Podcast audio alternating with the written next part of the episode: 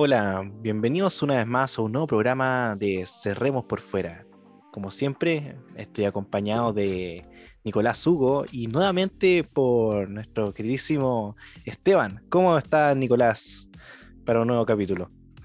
Bien, bien, aquí em, contento de volver. Tuvimos una semana afuera, eh, nos dimos unas pequeñas vacaciones porque tuvimos una, linda actividad recreativa, la gente de Extra Domini Así que recargado, hay mucho que hablar. Se nos quedaron cosas la semana pasada que hay que, bueno, que hoy día vamos a mencionar. Así que eso y, esperanzado porque vi gestos en la convención en la semana que pasó de que tal vez no va a ser todo tan malo como, como podríamos haber pensado en un principio.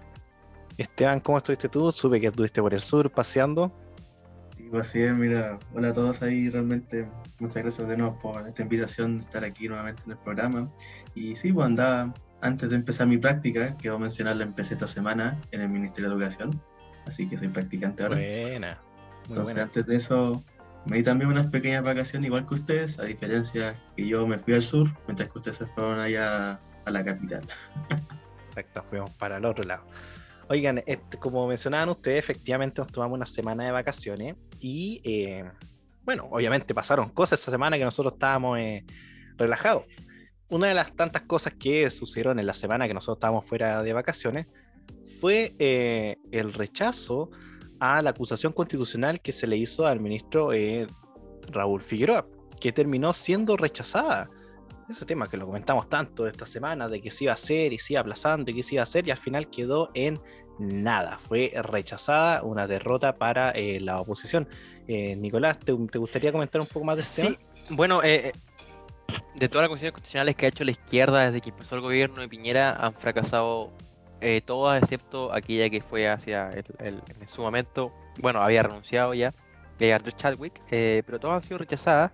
Eh, y, muchas veces, porque voy a insistir, lo comentamos, no recuerdo si bien si fue con Orrego cuando vino Norambuena a este mismo programa, eh, que, la acusación constitucional a Yasna Proboste, hace años ya, mientras era ministra de Educación, fue el uso de la herramienta de manera política y que desde, desde ahí se ha desbandado esta herramienta que tiene el Congreso y que justamente es por esta razón de cómo diputados de izquierda vieron que esta cuestión constitucional no se sostenía más allá del centro político que pudiese tener, que la rechazaron, porque no, no correspondía, que el ministro había efectivamente, sí había, eh, o al menos no había quebrantado ninguna, ningún mandato constitucional.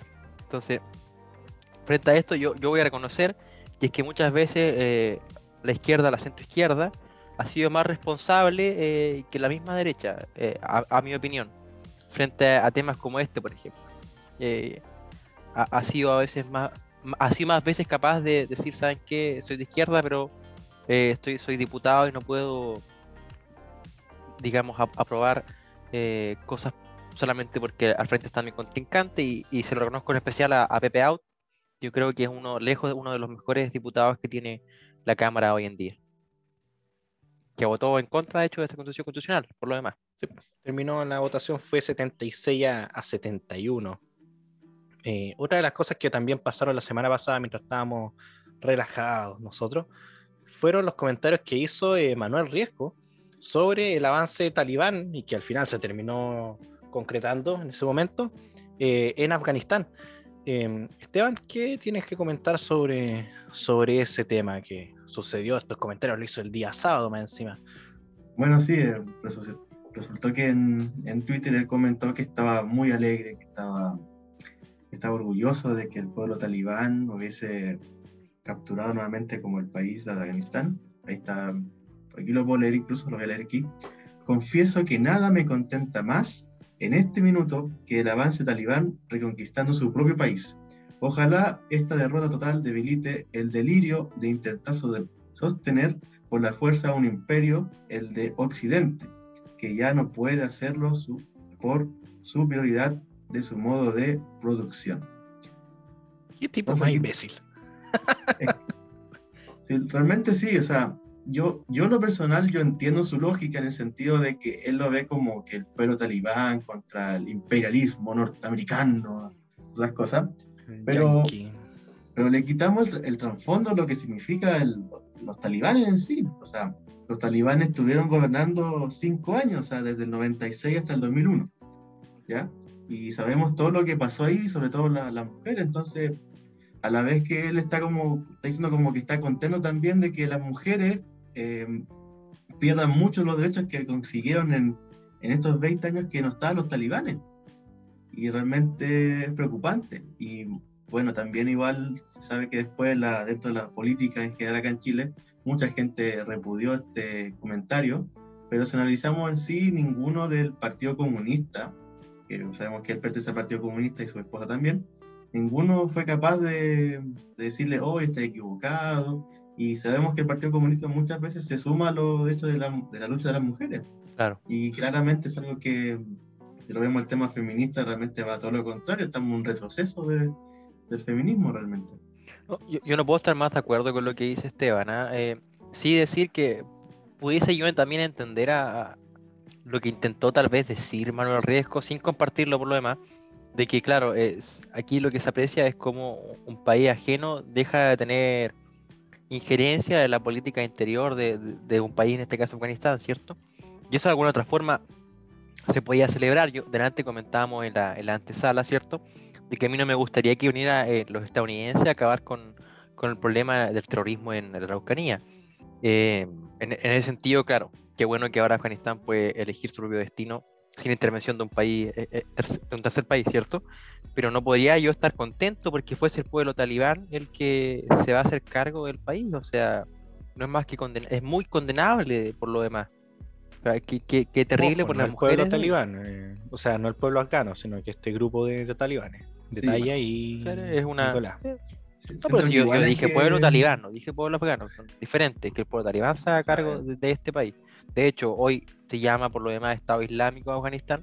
Eh, lo único esperanzador es que la Alianza del Norte se rearma, eh, hay grupos rebeldes a lo largo de todo el país y que tal vez eh, se puedan ellos mismos, eh, cierto, acabar con, con los talibanes sin apoyo de ejércitos externos, que, que digamos es lo que debió haber sido. O sea, hay una política exterior a nivel internacional de intentar apoyar a Medio Oriente y solucionar nosotros los problemas por ellos, pero creo yo que ha, ha terminado más guerras y conflictos que otra cosa. Sí. Y para agregar igual, eso quería hacer como la distinción igual eso de que en sí los talibanes no, no, no representan a- al pueblo afgano. Entonces igual el comentario que aquí hizo Manuel Riesco igual está un poco equivocado, porque los talibanes no representan, el- es, un- es una facción extremista de la religión islámica. Es como si, no sé, bueno, disculpe el comentario que voy a hacer, es como si los evangélicos acá en Chile tomaran el poder. Hay que hacer esa comparación, esa, esa distinción. No es como que el pueblo afgano sacó a los gringos, sino que fue una facción extremista del Islam, los cuales terminaron haciendo que Estados Unidos dejara el país definitivamente. Exactamente, un buen comentario traído así a tierra como para que se entienda lo, el significado. Bueno, y obviamente con el tema de, de Afganistán se han hecho varios comentarios, especialmente eh, respecto a lo que significaba para Estados Unidos, y esto, bueno, un tema para el podcast eh, internacional, pero se decía que, claro, que todo este tema, la guerra era una farsa y que simplemente era para lavar dinero eh, estadounidense en la guerra, que es lo que decía eh, Julian Sánchez en el año 2011, si no me equivoco.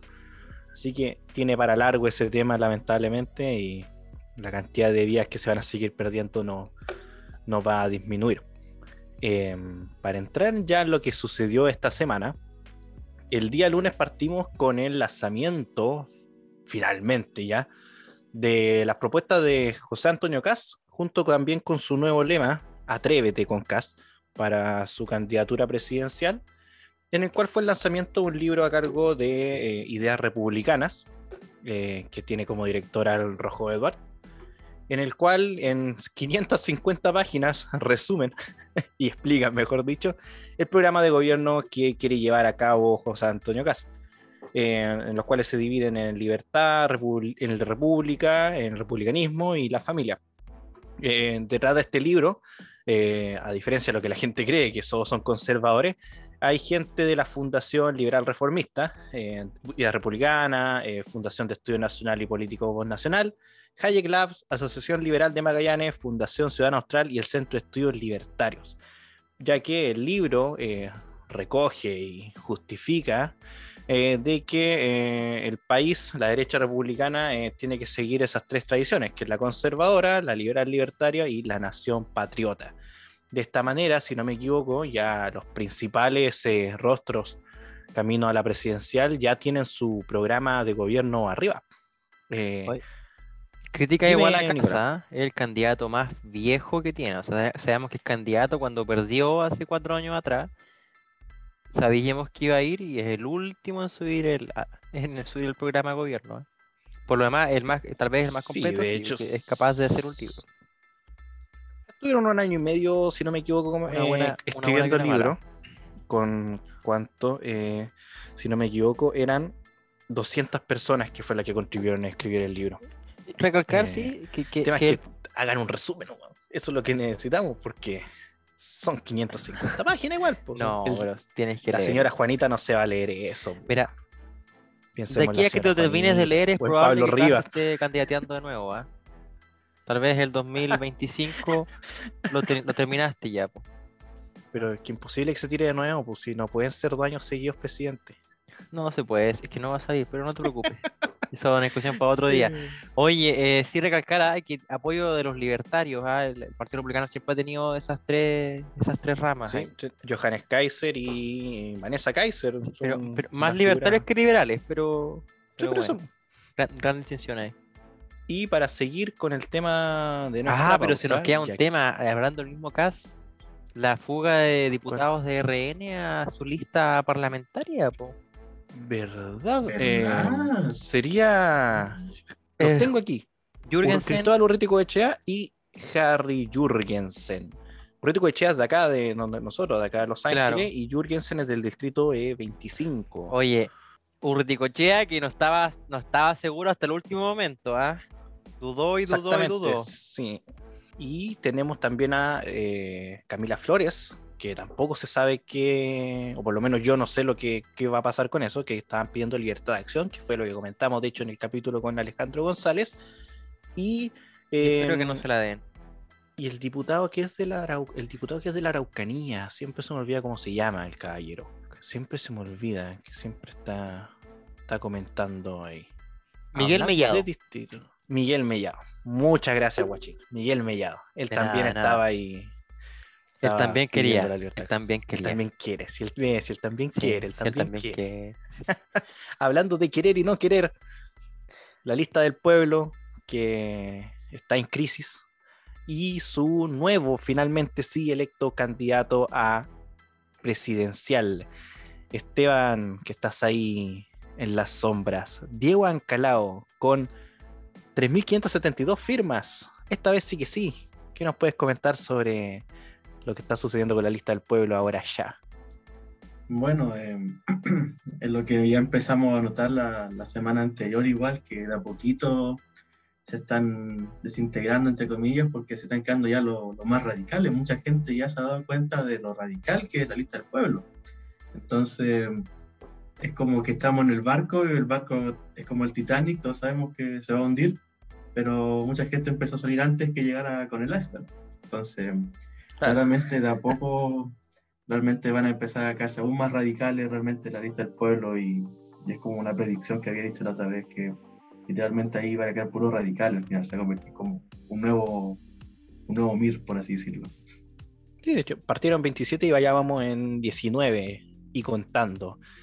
Y cuánto eh, habíamos comentado igual que hace un par de días había eh, tirado un candidato, se había elegido prácticamente como puertas cerradas, que era Cristian Cuevas, que había sido electo con 76 votos, siendo muchos de ellos blanco y nulo.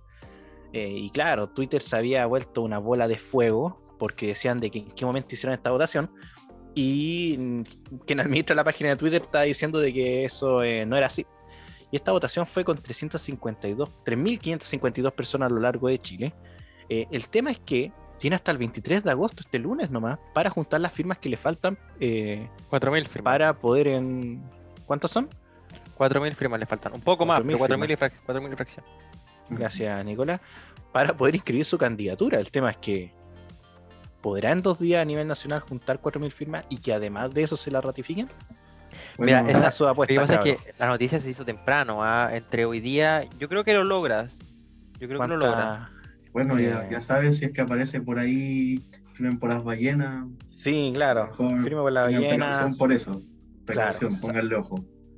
No, pero Esperemos de que a la hora que, que lo- salga este podcast no nadie haya caído en salvemos las palmeras de la. yo creo que es muy imposible porque la lista del pueblo, si bien está desorganizado y tienen conflictos internos, lo que sí rescato de ellos es que son capaces de tener diferentes organizaciones sociales a nivel país completo. O sea, todas las regiones tienen al menos algún representante de alguna asociación. Entonces, pueden organizarse y, y- y llevar este candidato. Yo creo que juntar 4.000 firmas para ellos, ahora que tienen un solo candidato, va a ser un juego de niños prácticamente. Y más aún si quieren hacer firmas truchas. Eh, así que por ese lado, eh, lo impresionante sí es lo que hizo Gino Lorenzini, que eh, en una cosa de locos, en menos de una semana logró las 32.000 firmas. Sí, pero él venía de parte, de par- tenía formado el partido de la gente. Sí, pero él va por fuera. Claro, pero tenía por lo menos el, eh, Claro, ¿no? tenía Sí, una base. Tampoco es Sí, como no sé si séquito cono- de conocido hasta a favor chileno. reconocido. Connotado el tío está a pelado. favor. Connotado hasta a favor chileno. Es como si el tío pelado se tirara candidato, bueno, así lo veo yo. Claro. Si Garay estuviera aquí. eh, Estaría muy orgulloso. orgulloso. Exactamente, tío. Oye, sí, po.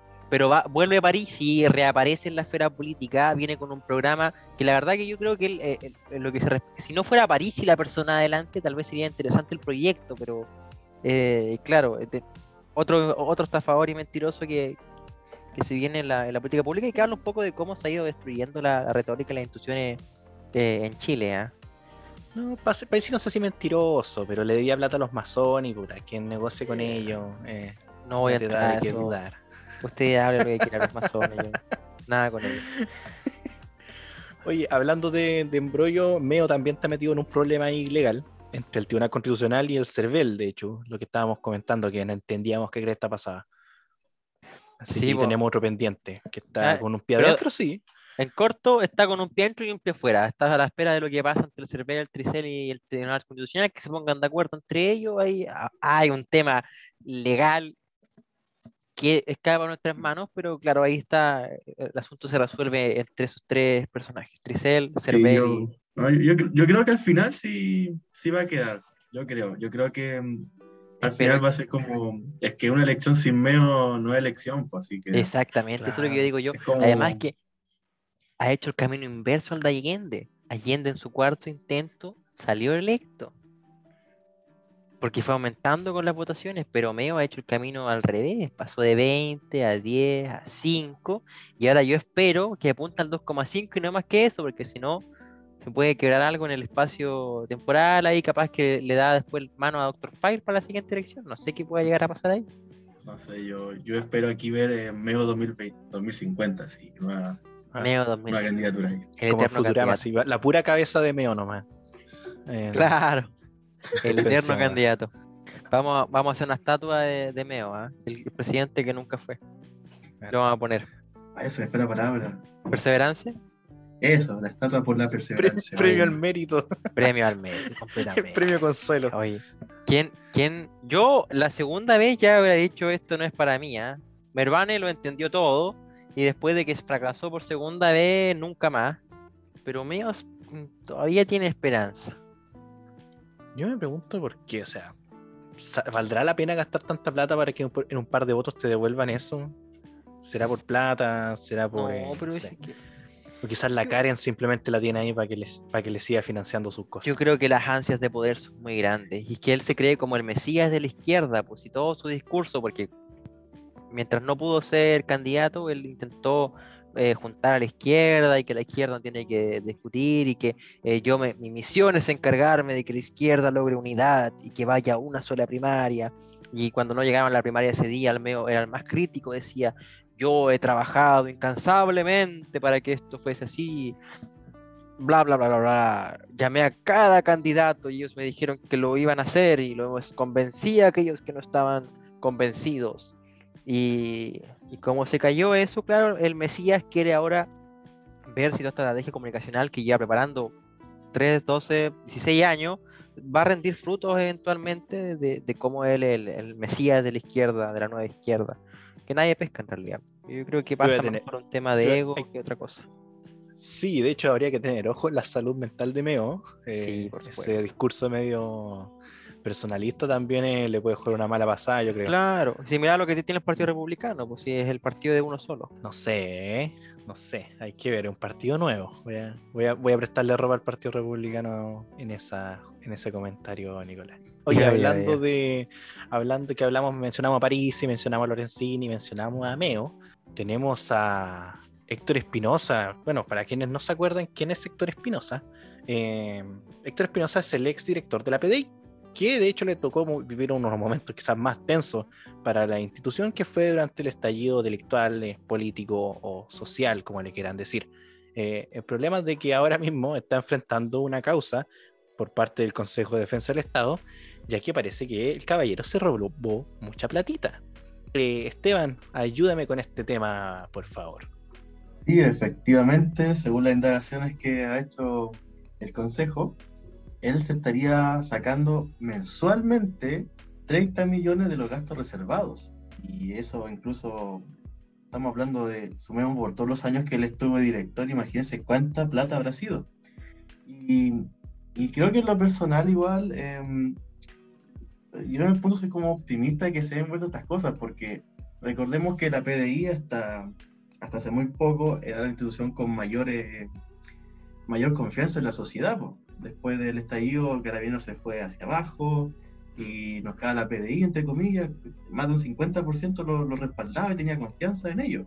Y ahora con Ah. esto, mm, no sé qué, qué percepción tendrá el día de la, de la PDI, pero creo yo igual que en el fondo igual es bueno que se den cuenta de estas cosas, porque igual, eh, porque aquí ya se podrá empezar como a actuar para evitar estas cosas.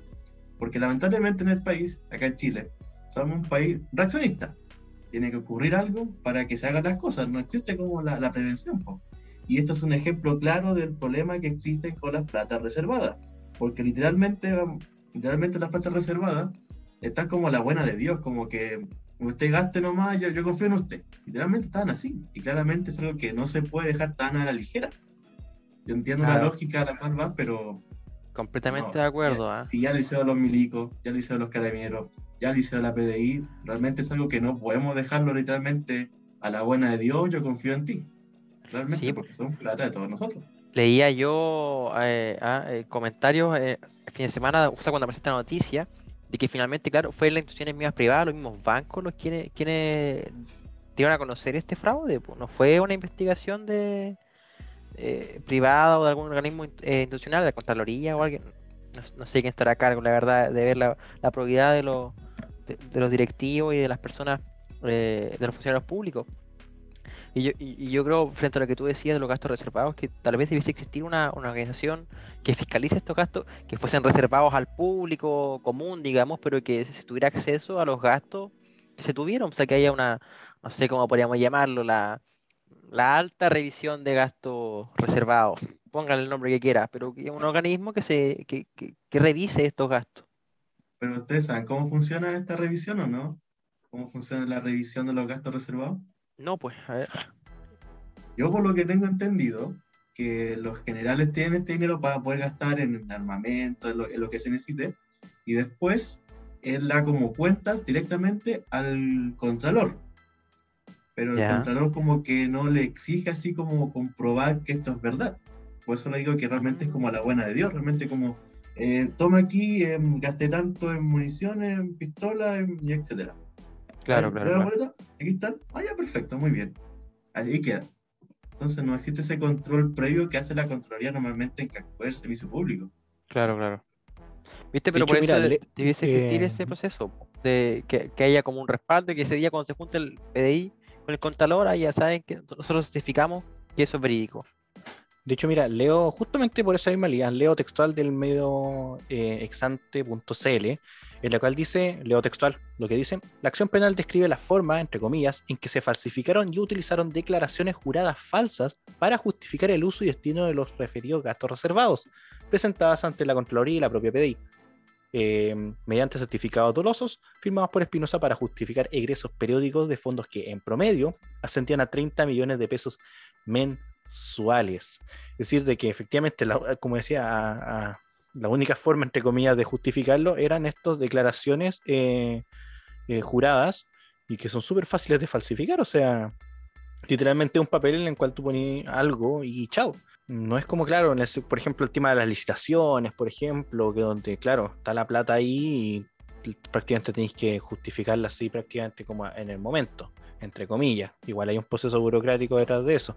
Pero estamos hablando de gastos desde el 2015-2018, o sea, es mucha plata pasando por las manos de una, de una, de una pura persona y que se fue tan fácil como falsificar estas cosas. De hecho, aquí también menciona en este medio de comunicación de que Ciber Chile eh, había eh, hecho una, un artículo donde decía de que eh, se había comprado un inmueble, el exdirector Espinosa, en ese momento cuando aún era director general, que ascendía a una suma de 398 millones de pesos, donde 254 fueron pagados al contado un oh. funcionario público que saque de su bolsillo 254 millones de pesos. Sospechoso. Increíble. Increíble. Ay, después nos eh, quejamos de por qué el estallido social se mira las cosas que. Pero... No lo justifico, no, es la reacción, pero es que. No, te, entendible tu, tu, reacción, Nicolás. Lo que pasa es que, ¿sabes qué? Ni las instituciones dieron, dieron el peso, hombre se salva este país.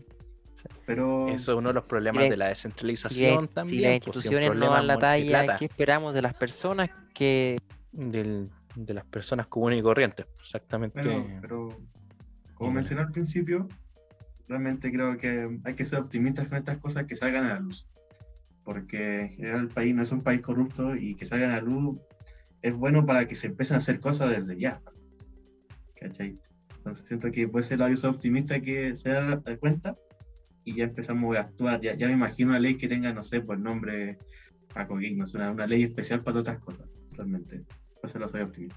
O sea, ¿tú lo decís como para el tema de las sanciones o para el tema de evitar de que esto ocurra? En ambos sentidos. Yo, o sea, como yo mencionaba, este, este país es un país de reaccionistas. Tiene que ocurrir algo para que se haga algo. Por eso tenemos un montón de leyes llamadas con nombres de personas, ley chorito, etcétera. Exactamente. Eh, oye, para antes de irnos a la pausa, eh, hablemos de Atria. Yo sé que aquí yo se lo dejo a ustedes porque aquí ustedes son los expertos en este tema. Yo sé que ustedes se manejan bien. Y leo textual, convención, los argumentos que entregó Fernando Atria para apoyar el quórum de dos tercios. El hombre más inteligente que tiene la izquierda en estos momentos. ¿A ti te gusta mucho, pues, Nicolás? A mí me cae muy bien Atria. Y recalcar algo que, que, discutimos también antes, que Adri es una persona muy consistente, es muy inteligente, ha hecho un trabajo eh, desde, su camino eh, más influyente de todo lo que ha hecho Axel Kaiser con la cantidad de recursos que tiene en la FPP. Creo que ha, logrado llevar su mensaje de manera eficaz a, la izquierda actual. Pero eh, no debería sorprender en realidad esto que pasó. ¿ah?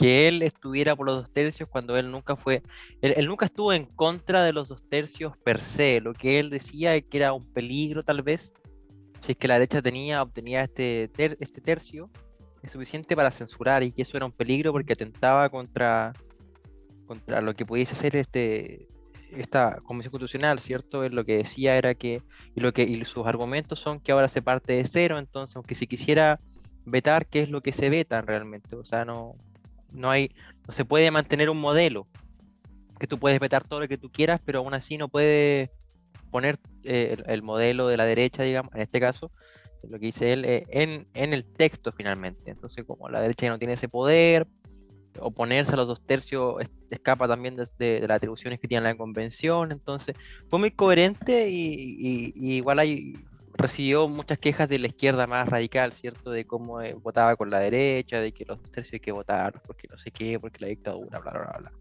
Y la verdad es que esto de los dos tercios es una medida muy sensata que se ha llevado en todo el mundo, y que todos los congresos en el mundo tienen reglas de, de quórum más altos que, la mayoría simple, digamos. Entonces, no, sé qué podría opinar Esteban también, que, parece que también es fan de, que tiene buena opinión acerca de Atria. No diría que soy fan, pero Siento que mm, dentro una palabra muy fuerte.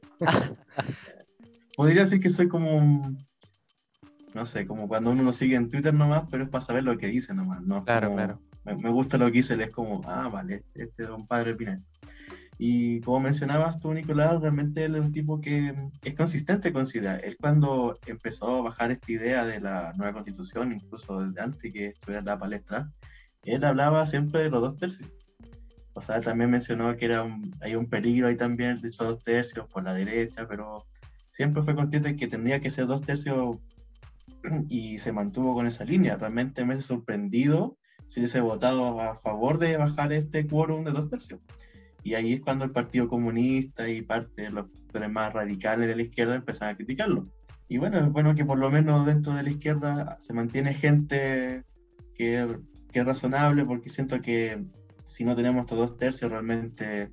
Yo, yo lo personal soy negativo con la constitución, realmente siento que no va a salir algo bueno, pero siendo dos tercios, por lo menos no va a salir algo tan, tan malo realmente. Además, que la derecha tampoco influye tanto que haya dos tercios realmente sabemos que no son, la no son dos tercios, y que por ese lado... El mecanismo que tiene la convención para, estos puntos en que haya discordia, digamos, eh, supongamos, eh, la comisión de completos decide que los completos van a tener falta. Y eso, esa, ese artículo, digamos, va a llegar a la convención. Y en la convención eso va a poder pasar dos veces. ¿ya? O sea, cuando si se rechaza la primera vez o no obtiene la mayoría de dos tercios, va a volver a esta comisión para buscar el, acuerdo, digamos, y la segunda votación, si no llegase a tener los dos tercios, esa medida fracasa.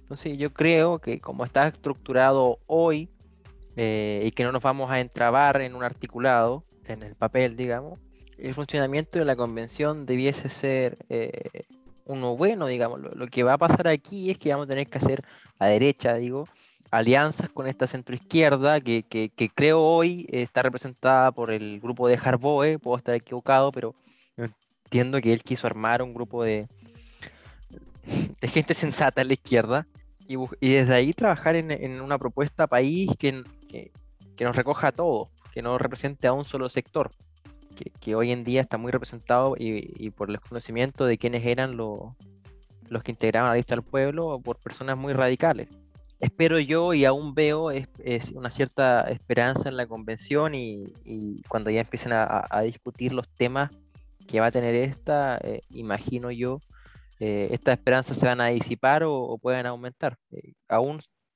soy esperanzado de que la centroizquierda y, la, la centro derecha sean capaces de llevar adelante este proceso por sobre los radicales. no el Partido Radical, nada con, nada con Maldonado, pero los radicales. ¿Te un spoiler, Nicolás? Haga lo que quiera usted, amigo. Se van a disipar. De la misma manera que Felipe Cas se disipó de la figura pública que tenía. Nicolás, yo me gustaría la, la, esperanza que tienes tú con, la convención. es como tierno.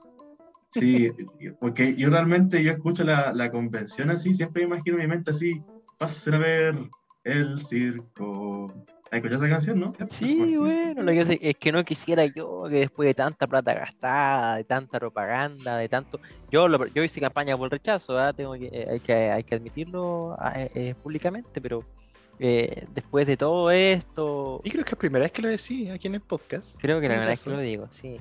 hay un pasado oscuro en mi vida. muy oscuro. ¿Pasado oscuro? Un pasado oscuro. Bueno, hay muchos pasados oscuros en mi vida, pero el asunto es que. Todo caso claro, yo no, yo no iba por el, por el, por este camino, digamos, de una construcción de cero, sino que más por un camino de reconstruir la que ya teníamos.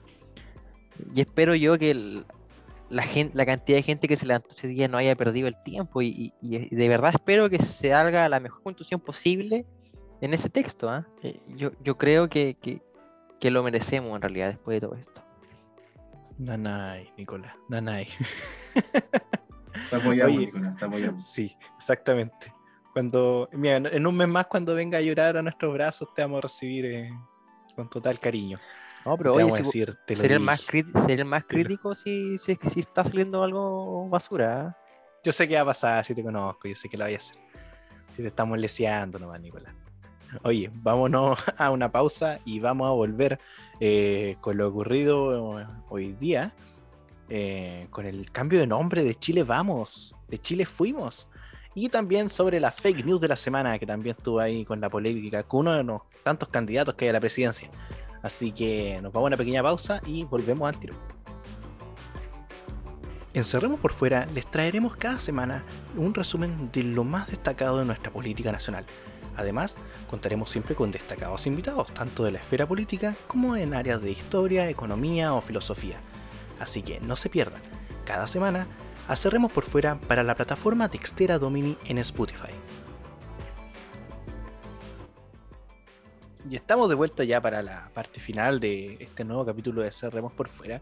Y vamos a partir con nuestra nueva sección de la quiero inaugurar, que es la fake news de la semana. ¿Cuál será la fake news de esta semana? Bueno, no sé si es fake news completamente, pero es una verdad a medias o una mentira a medias, no sé cómo lo quieran ver ustedes. Pero partió con, eh, con Doctor File. Rayo Agricultura, para ser más específico, publica, Doctor File llegó hasta el server para inscripción de pacto para las elecciones parlamentarias. Los partidos Centro Unido, que es el de Doctor File, Fuerza Nacional y Partido Nacional Ciudadano. Esta mezcla media rara entre el Centro Unido, Fuerza Nacional, que es el partido que supone que tiene a Hermógenes Pérez de Arce como candidato presidencial, y el Partido Nacional Ciudadano. Era una mezcla muy, muy rara, eh, obviamente, como las redes sociales son buenas para reaccionar en menos de cinco minutos, eh, se esparció la noticia de que Centro Unido estaba eh, pactando con pinochetistas. dentro del mismo círculo de adherentes al a ambos partidos, no sabían qué esta pasaba, pero al final resultó ser falso, ya que el pacto Independiente Unidos en verdad solamente fue hecho entre Centro Unido y el Partido Nacional Ciudadano, con la búsqueda para poner candidatos independientes, pero pensando en eh, core y parlamentarios.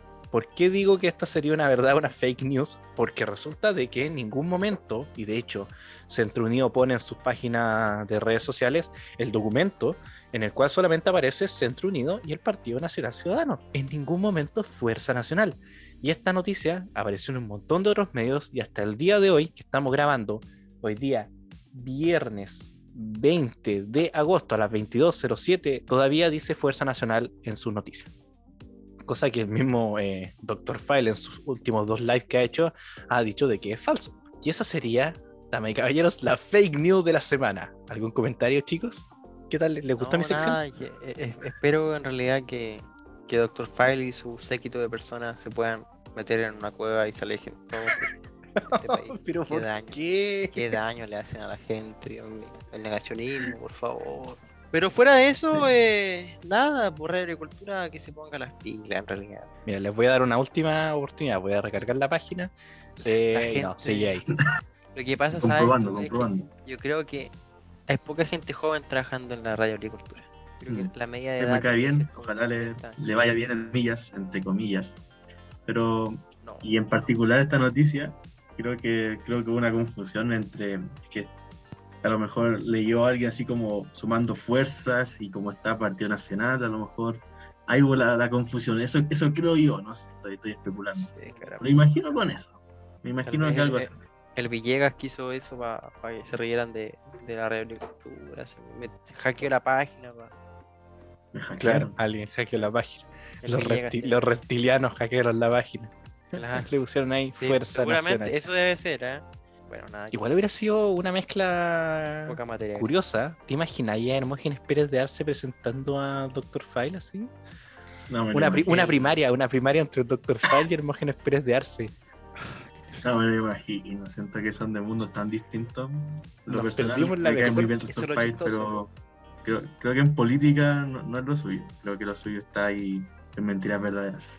Eso creo yo hubiera sido una primaria muy simpática, bueno. Yo creo que ha sido la mejor primaria hasta la fecha. espero verlo en los debates presidenciales, ¿qué va a decir? Yo igual, ojalá lo inviten. Si, dice reptiliano o Illuminati. No, sí, eso. Eh, eso. Eso es para mentiras verdaderas nomás. Pero fuera del deseo, ojalá lo inviten. No estaría. Va a tener que usar mascarillas, sí, ¿eh? Si no, lo van a dejar pasar. Pero igual usa, en algunas cosas sí usa cuando. No sé, yo le he estado. No, pues si no estado sapeando. es propaganda nomás. Propaganda. Yo me río. He estado sabiendo últimamente. Oye, ahora que dijiste propaganda, cabrón, queremos llegar a lo que sucedió hoy día, en el cual la metamorfosis de Chile Vamos una vez más cambia de nombre a Chile Podemos Más y con una cruz de color amarillo. Qué bien le viene ese color a este conglomerado político. ¿Qué opina Esteban? Mm, en lo personal, siento que hay un mal augurio por ahí. Porque me suena mucho a, a un eslogan que ocuparon, creo que en Venezuela, ¿cierto? ¿No? ¿Alguien me puede confirmar eso? Sí, es verdad. Sí, eso es verdad. Exactamente. Finalmente, cabros, Chilezuela. Juntos podemos más de Nicolás Mauro, presidente. Efectivamente, Ese mismito. ese efectivamente, Nicolás Maduro fue, ese fue su eslogan para su campaña.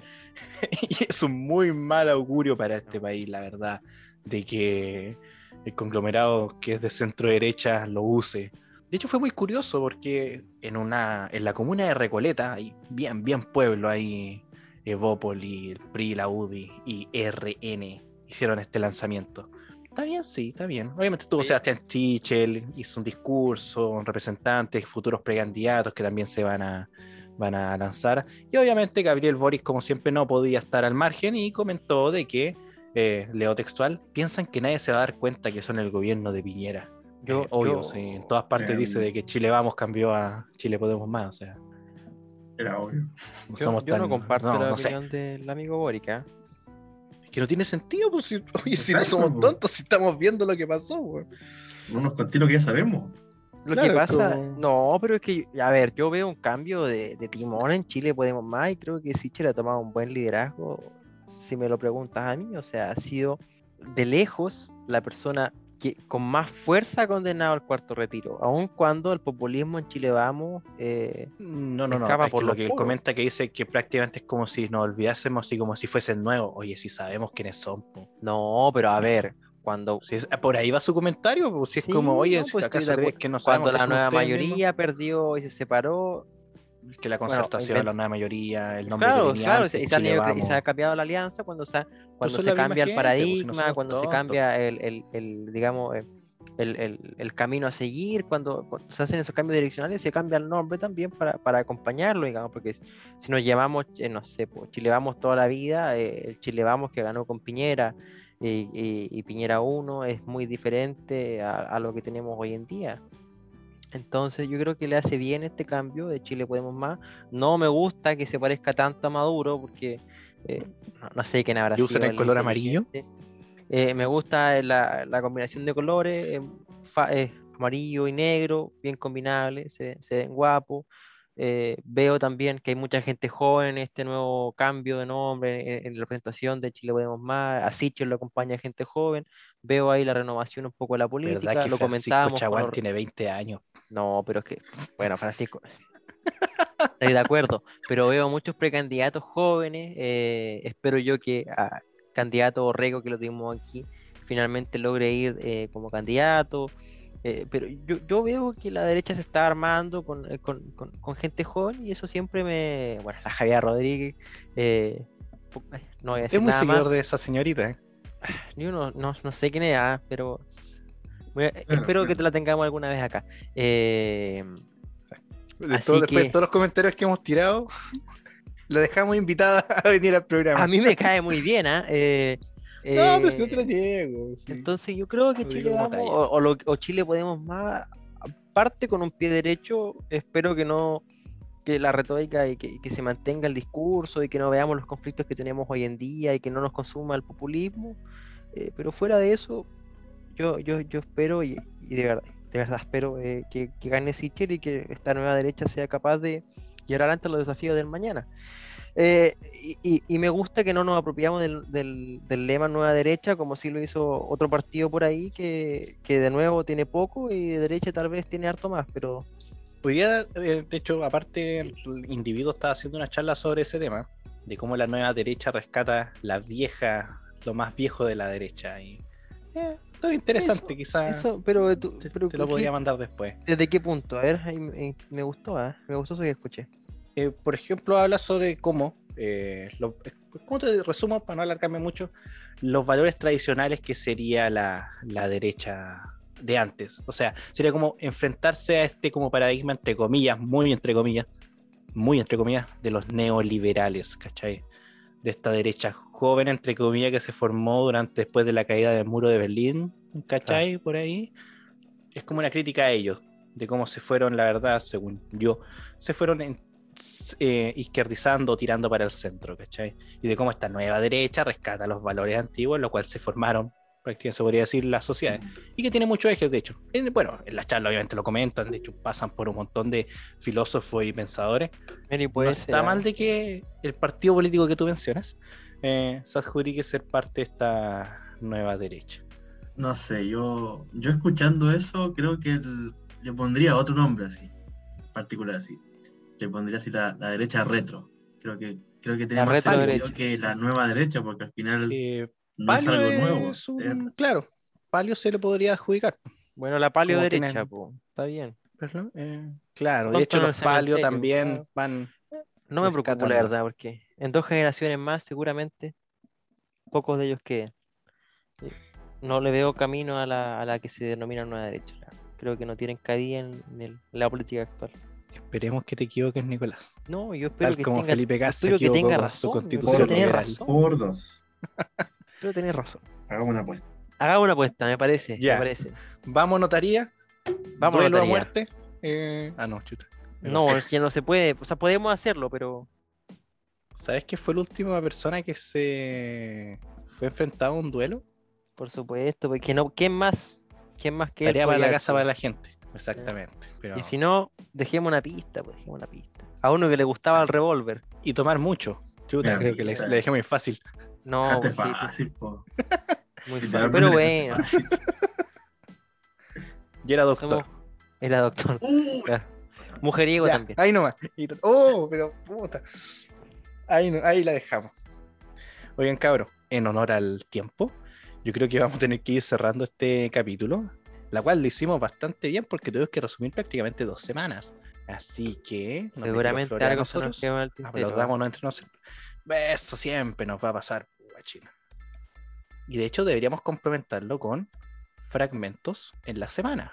Me, parece, ah, yo- vamos a poner- empezar a subir fragmentos. Lo que sí me parece, ¿saben que podríamos hacer una proyección de la semana? ¿Qué pasa de aquí a las otras semanas con respecto a la unidad constituyente que tienen su, su elección este fin de semana? Recordemos que van a elegir su candidato presidencial Vamos, Maldonado. este fin de por semana. Yo Santiago.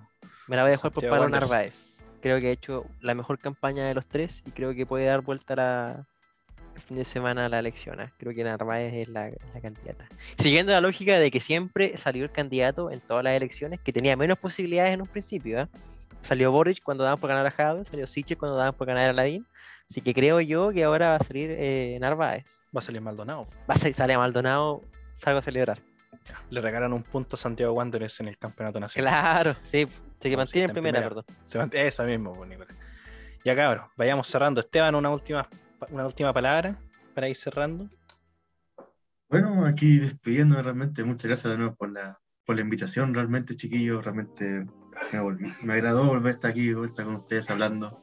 Me lamento que no hayamos encontrado en las pequeñas vacaciones que tuvimos y espero Sí. estar aquí de nuevo y que nuestras predicciones, entre comillas, se vayan cumpliendo realmente, que la nueva derecha no desaparezca y no sé yo, yo apuesto a que puede ganar Maldonado, esa esa es mi predicción. Para- para este domingo, siento que Maldonado, Go, puede, Maldonado, dar- go. puede, puede dar la sorpresa, así, así como, como Sichel la dio, yo creo que Maldonado igual puede. realmente. Creo Y que- eso lo estamos mufando. Nicolás, para ir despidiéndonos. Eh, nada, pues eh, sigue- siguiendo la tónica de, de Esteban, puta si sale Maldonado, qué rico sería, porque puta que chistoso el hombre y, y si no, ojalá que sea Narváez. Eh, espero que sea una semana tranquila. eh, ya veíamos un poco los conflictos que les mostraba el chico un video en la Araucanía, así que espero yo que las cosas se tranquilicen. Eh, el narcotráfico es algo que tenemos que combatir con, con fuerza y, hoy en Chile está masificado y, espero que el gobierno que venga en realidad sea capaz de neutralizarlo de alguna otra forma y, y poco más la verdad Sigo- espero que esta semana de verdad sea tenga buenas mejores noticias que estas semanas que pasamos han sido semanas un poco negras Sí, a juntar a eso, aquí en Quilleco, cerca de Los Ángeles, ya empezaron y Alto Yo los, los atentados, así que Dios te escuche, guachín, Dios te escuche. Y bueno, con eso cerramos un nuevo capítulo de Cerremos por Fuera. Muchísimas gracias por escucharnos y nos estamos viendo la próxima semana. Hasta luego. Las opiniones vertidas en este programa son de exclusiva responsabilidad de quienes las emiten y no representan necesariamente el pensamiento de la plataforma Dextera Domini.